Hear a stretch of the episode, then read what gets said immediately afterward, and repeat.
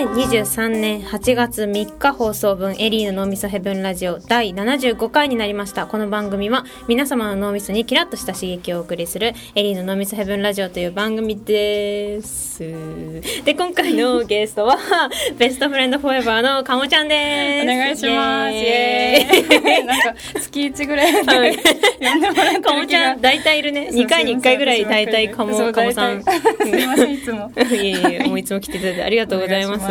今日かもちゃんからめちゃくちゃいっぱいいろんな旅行行ってきたお土産もらっちゃって、ニューヨークから、そうニューヨークと鹿児島とか。そうだね、ニューヨーク、鹿児島、熊本。熊本。でもそれぐらいか。でも前フィリピンのさ、お土産もすごくない？今年の前半でさ、夏使い切ろうとしてんじゃん。で ももうお金ないもん。この夏もうん。7、8月も旅行するの？7、8月もそうなんか来週ちょっと広島の方に行ってその次伊豆大島に釣りしにえそうなの？伊豆大島？伊豆大島行ってみたいなと思ってたから行くのと、うん。でそうエリーたちとアうんスケ行ったり、あスケもね。うん。そうあとそうだね。あと岐阜の郡上踊り。行く予定あったり。郡上踊りか。そうそうそう、へー。結構すごい、もう夏の予定パンパン。ね割と入ってるかも、いや、すごいな。ね何かを取り戻すかのよううん。に、旅行してる。30手前で。30代そうそうそう。あでももうすぐ30 30か。そうそうなって。そう。再来週30ぐらいだからねそうだね。いや旅行する人だなとは思ってたよずっと。思ってたけど今年なんかあいつ異常に旅行してる 30になる前に思い出を作らないと 駆け込みで。書き込み書き込み旅行して駆け込み旅行していますね。やいいことだと思いますありがよとうございます。でそうそうそう。で、はい。このテーマも、うんうん。あのかもちゃんとつい数ヶ月前に、うんうん。あの FFKT っていう、うんうん。あの小玉の森でやってた、のそう音楽フェスに行ってきたんだけどその時になんかツアーでさバスツアーで行ったから、行き帰りバスが決まってて、うんうん。で帰りのバスまでなんかすっごい時間が余って、なんか2時間くらいなんでもないベンチで え公園のどうするみたいな。なんかもう音楽も終わってんだよね。ね終わっててなんかすごい暇で、うん。私たちテントキャンプなのにテント持たずに 床で寝てたから。マジでね。みんながお片付けしてる時間に、うん。なんかずっと山見てぼーっとしてて、あこれラジオのテーマ考えれるぜみたいなうんうにしてラジオのテーマ案を2人でずっとベンチで考えてて、その時に思いついたねテーマなんですけど、今回のテーマはこちらです。バン。大人になっても諦められないことイエーイあるよね。あるね。あるね。なので今回あの皆様にもお便り大人になっても諦められないことで。あのいっぱいありがとうございます、はい。ちょっと読み上げていければと思います、はい。かもちゃんもいっぱいあるんですか？私も結構ありますね。あそうなんだ。私は、うん。そうだね。なんか辞書に残る言葉を作るとか教科書に載るとか、うん。そうなんか有名になる系とか、うん。あとなんだろうななんかその世界一周して、うん。なんかもう全部の国のうん、土をとりあえず踏むみたいな。持って帰るんじゃなくて踏む ことが。もうとりあえずなんかだから国境3カ国ぐらいのとこうん。パパパパって行ったらもう1カウントみたいな そんなんでいいの？そうそれでとりあえずスタンプラリー的に回りたいなっていうのもあるしなんか日本以上に自分に合った土地があるんじゃないかみたいなはいはいはいはい。のを見つけるのもまだ諦めてなあー自分に合う土地をね。見つける。まあ、日本国内でももいいんだけど、えー、面白い。私さこれ考えて諦められないこととか言ってうんって考えたんだけどなんか私の人生テーマが、うん。なんか諦めから始めようみたいな。え？イシューから始めようみたいな。っていうのがなんか私の人生テーマであるなっていうふうになんか気づいて、えー、諦めから？そう。なんか諦めることによって諦めないことにつながってるってことが私結構多いの。なんか例えばなんだけど、なんて言うんだろう。なんかうまい絵を描くってことをうんうん。諦めることによって、うんうん。なんか多分私今イラストレーターとしてやってる気がして、どね。っかで諦なんかもううまい絵描けねえし。はいはいはい。だからあの人たちにかなわないし絶対無理だしって諦めたから、うんうん。なんか気持ちが多分すごいうんうんうん。楽になって、今多分イラストレーターみたいなのやってる気がするんだよね。でなんか結構私最初に初期の頃とか,、うんうん。ツイッターとかイラストとかになんかこうイラストを投げてる時になんか誰かがツイートで、うん。なんか私の絵のなんかリツイートみたいで、うんうんうん。なんかこの諦めちゃってる感じの、うん。なんか画風が、まあ面白いみたいなことを書かれてて今 かもちゃん殴り体勢入ってた。よね 大丈夫だよ。って私今思いながらい。いよかもちゃん。ベストフレンドフォーエバーだから私を守る完 完全にもうファイティングポーズファイティングポストだけど 大丈夫悪い話はないですよってでもその時は私は、は諦めてねえしって思ったんだけど、うん。うんうん。でも確かに今をうん。見るとめっちゃ諦めてる？みたいな。なんか結構なんかうまく書こうとしてないみたいな、ああっていうよりはなんかこう、まあちょっとなんか言い方あれだけどセンスで乗り切るじゃないけど、はいはいなんか風オリジナリにそうそうやったりとか、うんうん。なんか音楽とかも歌うまくなることをなんか諦めたっていうかうまくならないしなみたいな、なんかそこを諦めた時にでも自分の声ってもう限界があるここまでみたいな、うんうんでここまででできることをやるみたいなその諦めから始めるっていう風な発想することで私は結構いろんなことができるできてきた人生だから私の基本的にはなんかもう諦め全工程で 諦めから入りましょうっていうのは結構一大大きなテーマ。何かを作るときに諦めを肯定するみたいな、うん今回のテーマ的には諦められないことだから、あの諦めてんじゃねえぞっていう書いてある、はいはいはい。そう。だねそうだねそうだね。はいそう諦めてんじゃねえぞお前らっていう。そうとは言っても諦められないこともあるから。うんとは言っても諦めてんじゃねえぞみたいな、うんからお便りいただいてもいろいろいただいてますけど、例えばラジオネームえっ、とコウコウさん。も単行本を出すことが夢です。今ではもう恥ずかしくて人前では言えないけれど。これも諦めてんじゃねえぞ。いやでも全然いけると思いますよ。諦め諦めないでくださいっていう、なんかブログとかね、ノートとか書くと。そう確かに。ねそこが広がったりとかするんで、そうそうそう。あるから。でも私結構今回のお便りでうん。ほえーと思ったのが、うんうんあのーお金持ちになることとかを諦め、うんうん。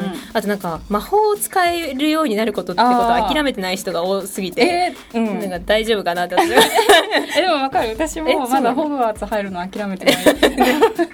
ホグワーツの？その入学の、なんていうのあれって手紙で届くんだけど、うん。うんあれがまあ手違いで届いてないだけで まだ全然今からでも入れますよって言われたら全然行くしあれホグワーツ手紙もらってどうしてやったら入るんだっけ？手紙ってなんか壁の間にスッて入ってくあるんだっけ？そうそうなんかあの9と4分の3番線っていうロンドンの駅の柱に向かってバーって行くと、うん。認められてる人は入れるんだあー。魔力がある人。全然諦めてるけどな、えー、そう。魔力とかに関しては、うんうん。高1ぐらいで諦めた、えいやなんか私もあー、高一か。いや私も、うん。なんかそのなんていうの？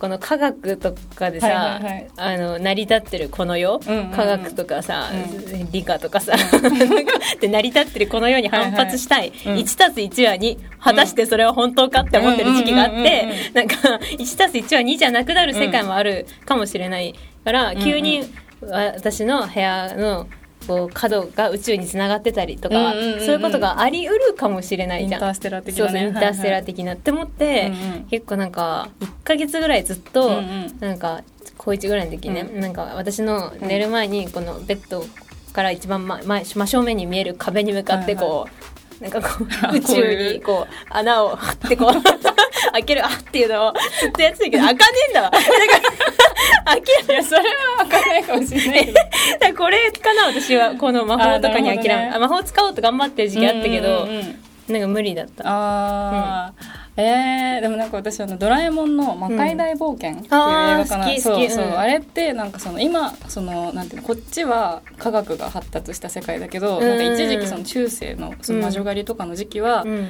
あの科学と魔法とどっちも同じぐらいあって、うん。うんでそのまあこっちの世界線は科学を取ったけど、うん。もう一つのその魔法を取った世界線の話みたいな感じだったのがあ確かにって。思って、ね。そっちもあるかもって思って、パラレルワールドは魔法かもって思ったし、はいはいはいはい。あとなんかもう今その科学が発達しすぎて、うん。魔法みたいなのいっぱいあるじゃん。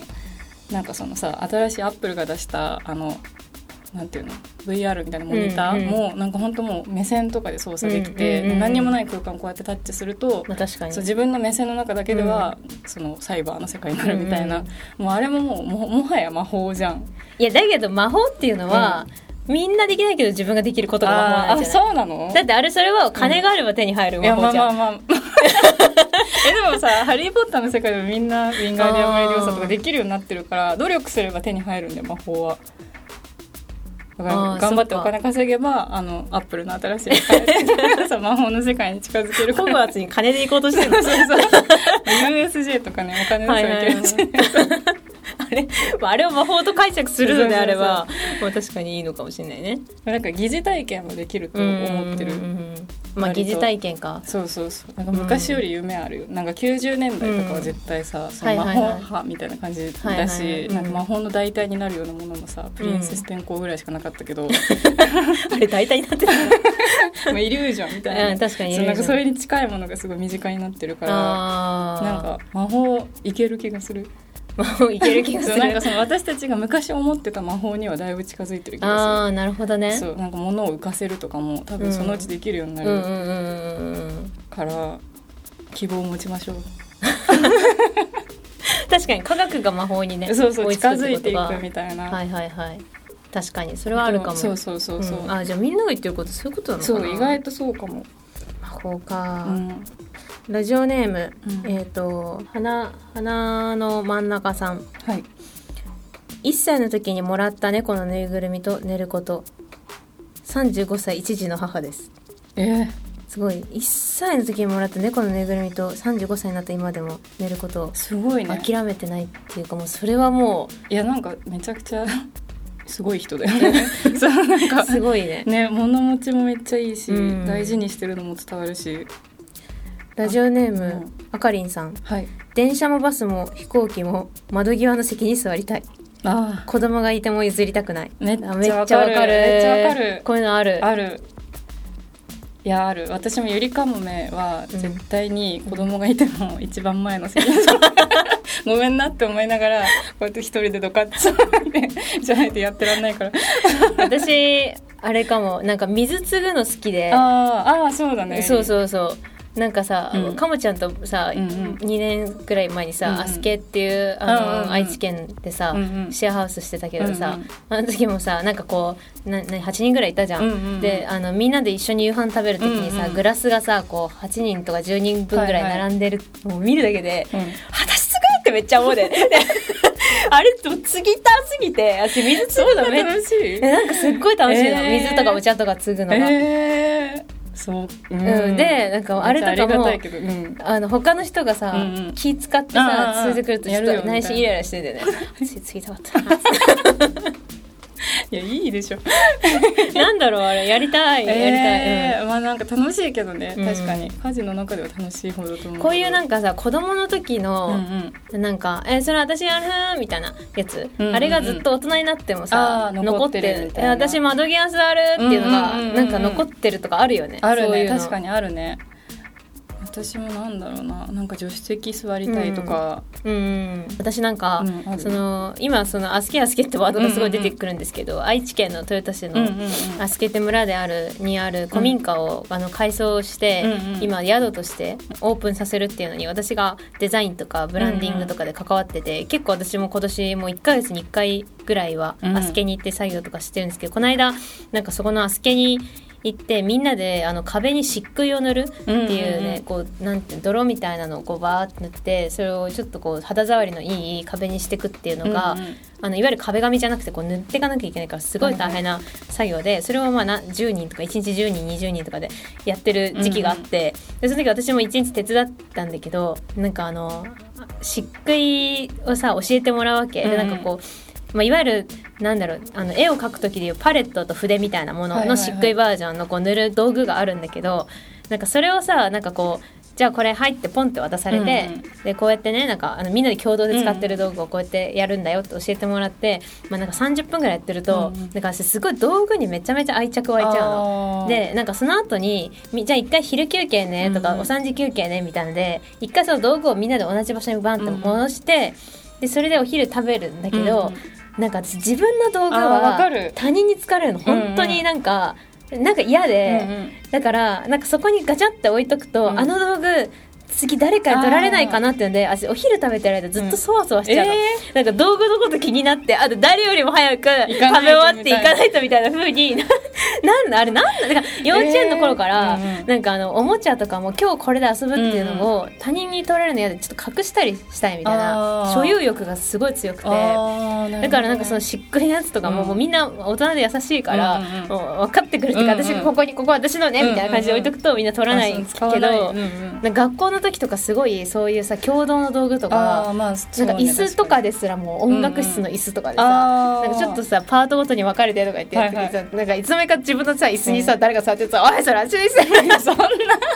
なんか嫌なんだよね。みんなのものだよ。そうみんなのものっていうのがなんかあんまなくてそれがずっと諦められないというか。あー確かに、うんまあでも私もなんかちょっと違うかもしれないけど、うん。その掃除道具とかうん。小学生とうん。か中学生の時の掃除道具でなんか雑巾の当番とかだとさ、うん。もう1週間雑巾じゃん、うんうんうんでそれで私が最初に使ったやつを違う人が使ってたそうわかるわ言わかる。言わないけどなんかそんなことでって思われそうだから、なんかあのあれ小学校のその雑巾問題は、あの先生によって、みんなここに雑巾まとめておいて共同で使いましょうねパターンと一、人一個自分の雑巾持ちましょうねパターンがあってあの机の横にはいはい。自分雑巾みたいな、ああそっちが断然良かったの。自分のペースでその雑巾を汚していける、うんうんなのにさなんかみんなさ、うん。時々さ牛乳拭いたままそのままさちゃんと洗わずうん。さ、あやる人いるじゃん。あれさ本当にさ本当に。っていうっていうのがもう苦痛で苦痛で。そう。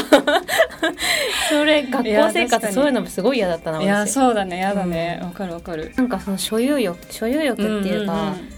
今日なんかシェアみたいなのうんうんうん。はあんまり上手じゃないんだよね、私のもの。私のものは私のものいやまあでもみそうだね。私もちょっとそれあるかもしれない、たいな諦められてない諦められないってことだよね、うん。諦められないまあ別に諦めようとも思ってないけど、うんうん。なんか昔からあのなんかみんながやるならうんうん。私やらない、みんながやらないなら私やるっていう。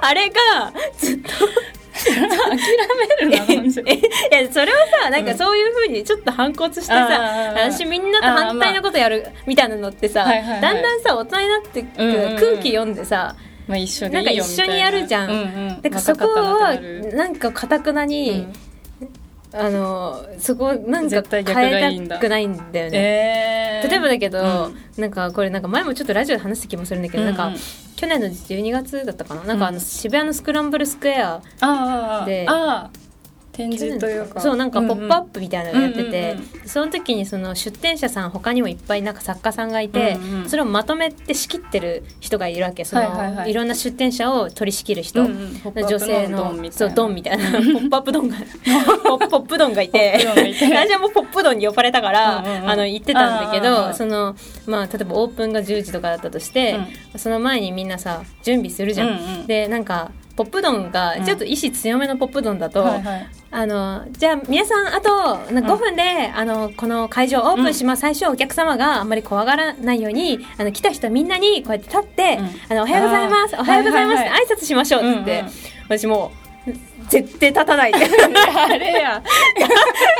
対みんな立ちましょうとか言われると、うんうんうん。私座っちゃうんだよね。あーでもあれあそこさ7階ぐらいだったじゃんスクランブルスクエアの、うん。うん。7階に上がってくるまでめっちゃ時間あるもんねお客さんが。まあまあそれもあるし、うんうんうん。なんかなんまあかそれはそうしなきゃいけないのって思うし挨拶もしないし座るしみたいなのをやっててうん。なんかでも自分で私これいつまでこういう感じなんだろう この反骨精神あみたいな。そうそうそうそう。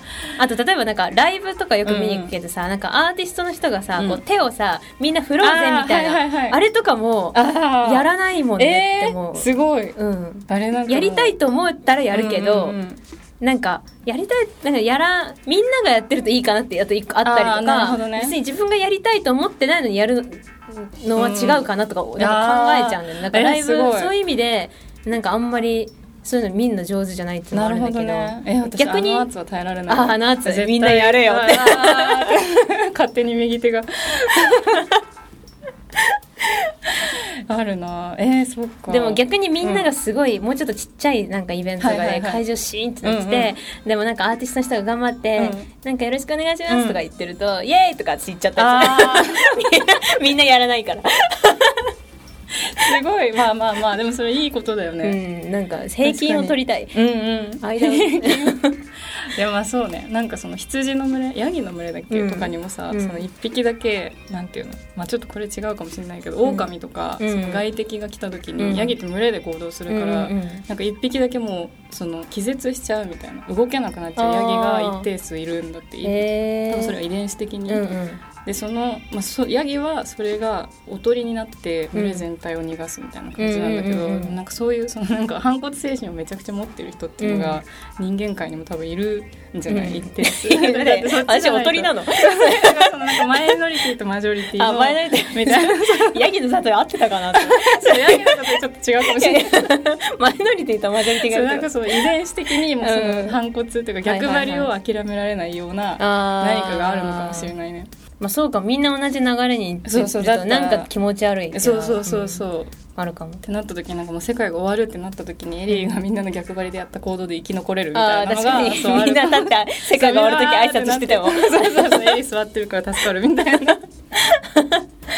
あるかもしれない。うんうんうん。かもちゃんの諦められないこととかうんなんかありますか、私はなんかあの道端で弱った猫拾って飼い始めるっていうのをうん。ずっとやりたくて。あ でもなんか東京だとそんなにいないじゃん。野良猫がもそもそもいないし、うんうん。結構みんなその虚勢とかされてるから、うん。うんなんかあんまりないあんまりそういう機会ってないと思うんだけど、うんでもなんかあのやっぱ YouTube とかで子猫拾った動画とかめっちゃいいなってすごい思うんだよね。えー、なんで？なんか私そのペットはうん。絶対にペットショップから買いたくなくて、なんかその命にお金つけるのってすごい残酷うんだなって思うから嫌で,なんか保護猫もなんか、ほまあ、飼うなら保護猫かその道端で拾った方がいいんだけど、うん。拾うのってなんかすごい運命感あるじゃん。でなんかその弱ってた子猫拾ってきて、うん。でなんか本当はまだ飼えない家だけど、うん。いやでももうこれ見捨てておけないからみたいな感じでこう飼い始めてその猫によってあそうドラえもんみたいな、うん。うんその猫がじゃあ飼えるお家に引っ越そうみたいなその運命を変えるきっかけが猫だったみたいなはいはいはい。のにめちゃくちゃ憧れがあって。えー、面白い。だからずっと道端見てる道 なんか植え込みとかにないかなみたいなえそうなんかそれをね運命的にうん。そういうものと関わりたいみあたいなこと？そうそうそうそう。なんかまあ保護猫だとめちゃめちゃ能動的じゃん。いいんだけど、うんうんうんもう飼うつもりで行くのはいいんだけど、うん。なんかどうしようもない状況に巻き込まれて、えー。みたいな。なんかその自分の思いがけないよ方向に進んでいくみたいなのにすごい憧れがあって。えなんか面白いね。でもかもちゃんって私逆っていうかさ、うんうん。なんか子供いらねえってずっと言ってるじゃん、うんうん 子供いらないっていうのもさだから言っちゃえばさなんかこうちょっとまあこまあ例えば、うんうんう授かり婚っていうか、うんうんうん急に子供ができてみたいなのとかは、うんうんうでも嫌でしょ嫌だねなんでなんで猫はいいのえだから猫の規模感がちょうどいいのかもあ希望そうなんか変えられるそのなんていうの生活のパーツっていうか部分があまあ確かにその多分自分の子供よりは大きくない、うんそうだね。けど、うん。なんかすごいなんだろう今のそのもう根を張ってしまった生活をちょっとだけ変えてくれるみたいな、子供とかだと自分で防げちゃうっていうかなんかどうしても自分のミスみたいな、あまあ確かに産みたくなければってことね。そういう選択ができるそうそうそうってなっちゃうけど生活に。猫も別に育てたくないけど。だからそう私が育てたいだけっていうのは、うんそのニーズが一致してるっていうのもあるけどはいはいはい。そうなんかそういうのにすごい憧れる？運命の憧れ憧れとか諦めてないってあんまりないかもな、うん。え本当？でもなんか結構多いよね。例えばラジオネーム My Favorite Sings さん、うん少女漫画のような恋愛にを諦めてない。うんうんうんうん。純愛を諦めていませんっていう人うんうんうもん。いたりして、20, 20代後半ぐらいからさ、うんうんうん。いやそんなんないわみたいな、うんうんうん。なんかなん恋愛は妥協っしょ妥協みたいな感じになってくるじゃん。諦めるが幸せみたいな、うんうんうんうん。なんかあるけどそれを確かに、えでもなんかこう角を曲がったら、うん。パン加えてそうそうそう。角曲がったらバンとか言ってそう遅刻遅刻みたいな。で みたいなことを憧れてるって確かに言いづらいねずっと、うん。うんうん言いづらくなってくるね。そう言いづらくなってくるけど、あとそれプラス努力はしたくないっていうなんかそのそのためになんかその人生を自分で変えるために努力はしたくないけどなんか誰か王子様の登場によって私の人生が全部うまい方向に進んでほしいみたいななんかその角でぶつかったのがアラブの石油王で アラブの石油王に一目惚れされて、はいでもなんか何にもしなくていいからドバイに来てほしいみたいな「うん。うんえ行く行く」みたいな。で めっちゃ急に億万長者みたいな。まあ、努力したくないってのもさあるかもしれんけどさ、え、うんうんうん。ちなみにその努力する少女漫画みたいな恋愛をしたくて努力するっていうのは、うんうん。えなんか豪華船とか乗ればいいの？どうどうする？いやでもまあそういう場に行くとかもね、あ場に行くってことか。うん。とかもうなんか毎日食パン加えて走るとか。角の多い道を。そう角度も狙って。うんそっか。まあそうだね少女漫画。うんまあ確かにうん。そういう少女漫画みたいな恋愛を憧れると、それに向かって努力するは、ま、全く別だね。いやそうそうなのそうなの。に努力することは確かになんかうん。なんかち努力してる時点でうんうん。違うってことでしょ、いやそう違うってこと、んん。だから本当にあのキラリンレボリューションみたいなって昔あったじゃん。うんなんかあれってあったあっ確か主人公の女の子がなんか、なんだっけな。なんなんかを探してななんかの理由でうん。そのライブステージみたいな、うん。東京ドームみたいなところの天井にいて、うんうんでなんか急に天井が抜けて落ちた先にその人気絶頂の二人組の男の子のアイドルがいてデビューしちゃうみたいな。はいはい 何にもしてない主人公。でもなんかその運が良くてみたいなのとかなんかえーみたいな。なんか私何もしてないけどみたいなのでうん。どんどんどんどん人生が変わっていくみたいなはいはいはいはい。のがすごい 憧れがいやそれはあんまりないかも。え本当？私いやまあ憧れてはいるかもしれないけど、なんか全くそれがあると思えないし、うん、なんかそういう運命的なものはもう、はいはいはい。ほぼほぼ信じてないかもしれない、えーうん。だからなんかあれかも私。あでもなんかもううちょっと軽いやつで言うとさ、うんうんうん。例えば本屋さん行って、うんうん。あの手と手が同じ本にあってああみたいな。みたいな。うんうんある。あでもまあ確かにそれで言うと、うん。なんか人生でなんか12回はあったかもそのえ？手と手がうん。同じものを取ろうとして、あみたいな。知らない人と。うんそうそうそう、えー。なんかそれがスーパーのリンゴだったか、うんうん。本屋だったか忘れたけど なんかこうあみたいなのあった時に、まあそういう時は私うわ運命って思うあその時にもう自覚しちゃうみたいな。あそうそうでもなんか向こうは意外と「あすいません」とか言ってたからえーみたいな貴重な今みたいな。ドラマチックそうなあれだったそう逃すんですかっていうのは。あー確かに確かに、うん。そうだね。いやなんか私はなんかもうこの年になるとさ自分のその今後の人生みたいなのって結構予想がつくじゃん、なんていうのまあそのなんか今付き合ってる人と結婚するのかなとか、うんうんまあそのまあなんだろう恋人がいない人は結婚いつするんだろうとか、子供いつ産むんだろうみたいなことはまだ明確には分からないけど、うんうん。まあ大体今の自分がやってることとか、うんなんかキャリア的うにん。こういう人生だろうなみたいな、キャリアパスみたいなのがもう見えちゃってるじゃん,、うんうん。うんなんか私それがすごい嫌で。ああなるほどね。先の見えない人生そう。先の見せない人生がよくて。なんかまあ子供を自分で産むってなると、うん。多分見えちゃうんだよね。より見えるそう。なんかこの5年間はもう子供のためにしか生きられないとかが分かっちゃうのが嫌で、うん。でもその、まあねまあ、猫も猫は 猫とらわれとんな。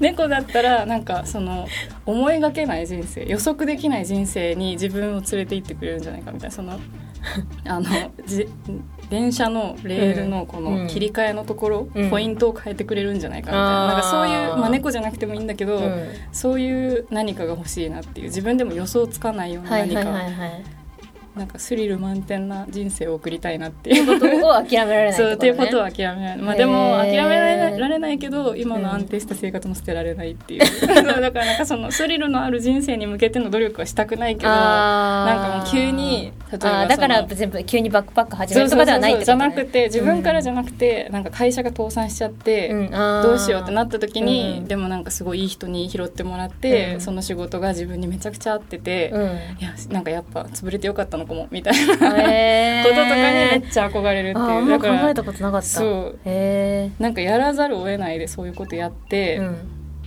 なんだろう成功する人っているじゃんたまに、なんかその会社なくなっちゃったからもうつなぎで入った仕事であーまあ確かにちょっと憧れるかも。そうあれめっちゃいいなって思うんだよね、うん。なんか仕方なかったからここにいちゃったんです自分って状況で憧れるよね確かに。うん。っていうのもまだ諦めてない。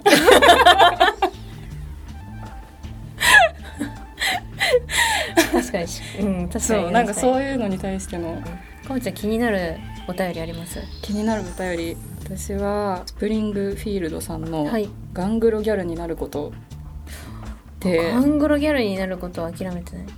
めっちゃいいかっこいいなっていう。いいね。確かに、うん。だってガングロギャルってさあれって塗ってるのかな？いやあのガングロギャルの黒い部分は多分ヒサロとかで焼いてて、うんメイクが白いじゃん。あそっかメイクがそうだあれそうだそうだ。あれはなんか白いなんかあったんなってあーあもう本当唇とかも真っ白だったよね、うんそういうそうそうそう。あそうだああれね。いやなんかそう。黒ギャルか。ガングロギャルもだしなんかその日焼けに対しての恐怖心うん。がもうすごいじゃん、えなんか今紫外線本当やばいみたいな、確かに。高校球児もそう。日 焼け止め塗る世界だからその中でガングロギャルになるってめっちゃ勇気いると思うんだよね。でも諦められない気持ちもなんとなくわかる、はいはいはい、まあ、ファッションファッション系ね。そうファッション系。ファッション系でいくとさ、うん。なんかこう諦められないっていうか似合わない服が出てくることに対して諦めてねえぞってえどういうこと？えその流行りとして。いや流行りっていうか年齢かな。あーあーその自分に似合わなくなってきたなっていう服。ああ例えばわかんないけどエンジェルブルーとかなんかはいはいまあ確かにもうちょっと厳しいかもね。エンジェルブルーフリフリみたいなのとかもまあまああの着方によって全然、うんうんうんそれが何歳でもいいんだろうけど、うんうんあの本当にファッショナブルな人にならないと、うん、うんそうだね。なかなかうまくいかないじゃん。でまあ私自分で言うのもなんだけど、うんうん頑張ってそのファッショナブルな人になろうと思ってんの。るいやでも慣れてるエリなーは。でもなんか、すごい、うん。あああんま意識しなかったけどそうかって思ったのが、うんうんうん。あの同じ会社だった時に、なんかまあさ会社も服装自由だったじゃん、うんうん。私何の格好してたかを忘れたけど、うんまあ、どうせまたおばあちゃんとかお母さん服着てたんだろうけどなんか上司のうん。人に、おじさんで、うん。に「いやもういいよなお前は」みたいな、うん。お前いくらババアになったって着る服一緒だろ」って コスパいいよなって言われて普通はそう年齢によって変変わってくじゃん、だけどエリーはうん。ずっと同じでしょ？着る服って言われて。確かにね。なんか、え？って思ったけど、ああ、確かに。まあでもそうだね。思って、それをコスパがいいという解消する、っていう解釈すごいなってまあまあまあ思まあ。ったけど、まあそうね確かにね。そうでありたいなみたいな、だからよく私のお母さんとかが言うのが、なんかそのあの揺れるものは若いうちに身につけた方がいいとか言ってて、あー。なんかこう揺れめっちゃ揺れるピイヤリングとか、はいはい。ふわゆらゆらゆらゆら揺れるなんかスカートとカかよりもなんか年を取ると、うん。どっちかっていうとこうピタッと耳にくっついてるでっかい真珠とかなんかどっちかっていうとそんなタイトなスカートとかの方がなんか相応に見えてはいはいみたいなことをなんか私とおばあちゃんが昔うん。一緒になんか、あの買い物とかしてイヤリングとか2人で買ってて、うんうん。で私とおばあちゃんが同じなんかおあのゆらゆらゆあああらあゆら生きてそのお母さんがなんか「あんたはいいけど」みたいな、でおばあちゃんは違うとか言ってて、なんかえって思ったけど、うんうんうん。まあ言われ言う言わないことは分かんない、なんか言いたいことは、まあまあまあ確かにこうピタッとくっついてる方がなんかねそのまあ大人っぽく見えるってそうことしわしわのねなんかこう肌にもこううん合うん。みたいな、んかゆらゆらってやっぱ若い象徴があって、おもろいこと言うなって思ったんだけど、なんかそういうのに抗っていきたいというか。何でも身につけていきたい人、だから諦められない好きな服を着るということ、ただそれにはそれなりのこうなんかこう痛くならないためのなんかこう自分のな感性をいつもさ最先端でいくことが大事なんだよな、なるって思ってる、なるね。も取り入れていかなきゃあいけないそうそうそうそうそうそうそうそうカリスマ性で乗り切れねえぞ。っ てカリスマ性がちょっとあるじゃん、まあね。乗り切れない部分が出てくるけど私は諦めない、うんうんうんうんえー、なんか私昨日そのニューヨークに考え中っていう漫画のなんかその出版イベントみたいなの行っててそ近のそう藤秋野さんかな、うん。そう作者の人のトークイベントみたいなのを見てたんだけど、なんかあの方も12年ぐらい多分今ニューヨーク住んでて、うんうん。でなんかニューヨークって私も5月に行ったから思ったんだけど、そのなんかみんな結構ラフな格好しているし、うんなんかその宗教が違う人たちもいっぱいいるから、うん。もう全然なんだろう服装の統一感ないっていうか、んんなんか逆に流行もないみたいな感じになってて、でもそのなんだろうすごい多分本当 H&M とかザラなんだろうなみたいな、うん。薄いペラッペラの T シャツとか着ててもなんか様になるうん。の。確かに。そう。で様になるなって私も思ってて、うんうん。まあ、でも、まあ、欧米の人ってスタイルがめちゃくちゃまずいいから、うんうんそれかなって思ってたんだけどその昨日近藤さんも話してたんだけど、うん。なんかアメリカそのとかでうん。買ったペラペラの服をうん。日本で着てると、うん。なんか余計にそのひもじく見えるっていうか。はいはいなんかその貧乏臭く見えるみたいな、うんうん。なんかアメリカで着てれば別に様になるんだけど、へー。なんか日本だと違うみたいな。だから多うん。分その湿気とか光の そのあそういうこと？そう光のコードみたいな。なんか見え目方にそう違いがあるんだと思うみたいな。なんかその自あー日差しも強いもんね。そうそうそうそうなんかパッッて多分白飛びするから。とかなん見えかカラッとしてるから生地もずっとパリッとしてるし なんか日本ってさそのジメジメして電車で距離近いとあかそうそう。でもそれもあんのかな？なんだろあう。なんかわかんないけどそういうことかな。私一瞬態度かなと思ったんだね、うん。なんか向こうとか例えば、うん。おばあいくらそのおばあちゃんとかでも、うん。なんかもうめっちゃさタンクトップでさ、なんか適当なさ、レギンスみたいなのでさ、うん。もうなんか体型とかもさ、ぽよんぽよんでもさ、なんか堂々としてるじゃん。なんかそれがてか確かにさっき言ったそのカリスマ性とか、うんうん。何でも似合う力って何なんだろうって思うけど、まあ、それはある意味堂々としてるっていうのが一個かなと思ったけど、確かに。気候っていう展開 気気候と光の強さ。そう。まあだから多分そ湿の気。どっちも相乗効果なんだと相乗効果か。なんかその日本はまあそのなんだろう自信を奪う、ん。なんていうの風土みたいなのあるじゃん。しなんかそれに加えてその服がうん。すぐしっとりしちゃうから、うん。なんか家出た時はパリッとしてたのになんかショーウィンドウで見たらあれ？みたいな、私ダサいかもでだんだんだんだん猫、はいはいはいはい。猫背になっていってみたいなのがアメリカだとないのかもね。あこれさ一個あるあるなんだけどさ、うん。なんかあの大学とかでさアメリカ留学とかさ、うん行くじゃん,、うんうんでなんか行くとあのみんなさ、うん。アメリカの学生とかってさ、うん。本当にさまあまあ、悪く言うと全然ファッショナブルじゃないの、うんうんうん。でよく言うともうスタイルいいからはいはい。本当にもう T シャツ T シャツと超ショーパン。で夏夏はショーパンであとスニーカーだけ以上で終わりでもう髪とかを普通にくくって終わりみたいな、めっちゃかっこいいわけ、うん。でなんかやっぱあれ見るとみんな、なんかアメリカに留学したやつってわかるの、なんか日本帰ってきてみんなショーパンに、なんか T シャツにシンプルなリュック。うん。で来るけど、なんかやっぱ違う違う私もやってたけど、うんなんか出た出たみたいな目で見られるんだよ。またアメリカナイズされたやつみたいな、うんうんうん。うん私も最近なんか1週間しかニューヨーク行ってなかったけど ショーパンに T シャツとかで普通に出歩いてるもん。あれがななんなんだろうね。えなんなんだろう。そういうの違うと。えでもだからなんだろう、ね、同じ服着ても国とか環境によっでてそうまあなん違うかってことか、諦めたくないけどな。ね諦めたくないけどね、そう。どこ来ても何着ても私という人間そうそうそうそう。私というコンテンツが歩いてる限りは 美しいのであるって生きていきたいけどねいやなんか本当なんか、えなんかそれダサくないって言われるような隙を与えちゃダメなんだって思っ好きか。たそうはいはいはでもその隙が日本だと生まれやすいいなあなるほんじどゃないかな。そう。なるほど。なんかアメリカだったららまあそれあ、うん。そのそういうおしゃれもあるよねみたいな解解釈になるけど日本だと え？みたいな。今それ着んのみたいな。確かに確かうに、ん。になるんじゃないかなってちょっと思った、はいはいはい。ちょっとパッと全部いっちゃう。短めにそうですね。皆様の諦めたくない、うんうん。諦められないこと。えっ、とラジオネームミキサーさん。ディズニーランドに住むこと。うんラジオネームかわいいかわいいゴリラちゃん食い意地。とかあと、うんうんうん。確かにご飯こあのおやつを食べまかりたいことですとか。うんうんうんうん。そういう人もお牛乳風呂の中でチョコを食べること。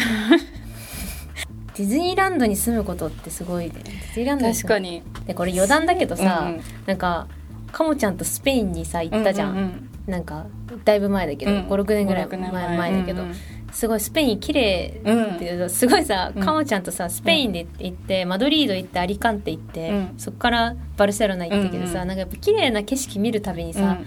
あディズニーランドみいたいってさすごい行っちゃってて自分らでも、うんね良くないなって次からさ、思ったよねディズニーランドみたいっていうのやめない、うん。そうわかるわかる。あれ？でも、本当にディズニーランドみたい。う。なんか、あの、作り込まれたっていうとこじゃない、本当の裏がちゃんとあるデうんうんうんうん。ィズニーランドみたいってなっちゃってけど、うんうんうんでも自分も、あの、うん。カモちゃんにもうディズニーランドみたいっていうのやめないって言ったけど、その後何も言えない。ボキャブラなさすぎて。ボキャブラがなさすぎて。でもこれは、私なんか日本人の、うんうん。多分みんな思う、同じこと言ううん。感想になると思うんだけど、うん。なんかディズニーランドに行き過ぎると、うん。いやそう。ああいう景色を見た時の感想がディズニーランドみたいしかなくなっちゃうから、なんか子供生まれたりとかしたら、じゃああんまディズニーランド連れてかんと。本当にそう思った私も、ねうん。なんかだって本物を知る前に偽物で満足しちゃってるみたいなことでしょ。まあまあそうかもそうかも。ねなんかよよくないよね。なんかその審美眼的によくない神秘 眼的にね良く本物がない気がする。分からなくなっちゃう、うん。だってもうもはやさえこれディズニーシーのパクリじゃんみたいなああ、そうそうそうそう。感じだったもんね。私ベネチアに大学生の時行ったことあるんだけど、うん卒業旅行で、うんその時も全く同じこと思ってえこれディズニーシーじゃんみたいな。パックリじゃんってすごい。そうパク。リじゃんみたいな。しかもなんかディズニーの方が綺麗じゃないみたいな感じになっちゃうのがなんか本当になんか。そうそうディズニーランドは人の感性を殺す。そう本当に弊害ですよあれは。クオリティ高すぎ。もうちょっとなんかチープに作ってほしいよね。あー確かに。そうだから B 級級遊園地私好きなのああそうかもちゃんな B 級遊園地好きだよ虚構だってわかるから。分かった方がいいよね。やディズニーランドはね没入感が結構あるから、ね、ごいもんね、いやなんかもうちょっとだから私 USJ も行ったことあって、うん、うん USJ って結構アメリカの街並みなの。なんかその、うん。ニュー多分ニューヨークとか、うんうん。それこそロサンゼルスとか、うん。ハリウッドみたいなののモチーフだと思うんだけど、うん。USJ って言っちゃ悪いけどそのディズニーほどのクオリティの高さじゃないかうんうんうんうん。らその外が見えなくなるようになってるじゃん、うんうんうんうん。ディズニーってでも USJ はなってなかったりするから、うん。だからニューヨーク行った時はちゃんと感動できた。すごいみたいなちゃんとしてる USJ だしてるそうそうそうそう、だからディズニーランドに住むんじゃなくてうん、スペインとかイタリアに住んでください。住むと多分間接的に叶う気がする。全然話から ありがとうございます、はい。というわけでですねえっ、と今回は皆様の大人になっても諦められないことというテーマでやりましたでも諦められないことがあるっていうのはいいいいよね。ね。自然と諦めたって感覚じゃなくてなんかどんどんなくなっちゃうじゃないいやそうそう忘れていっだかちゃうからら、ね、あの全然引き続きねあの窓際の席は取っていただいて。いや本当に本当に。ゆりかもめは先頭に座って。て あのみんな意地を張って生きてってい,、けたらいいんじゃないかと思います、うんうんうん希望ってことだからはい。ね、というわけで、えっとはい。今回は、えっとベストフレンドフォーエバーのかもちゃんをゲストに呼んで話しました、ありがとうございました。ありがとうございます。はい。また来てね。またね。はい。バイバイ。バイバイ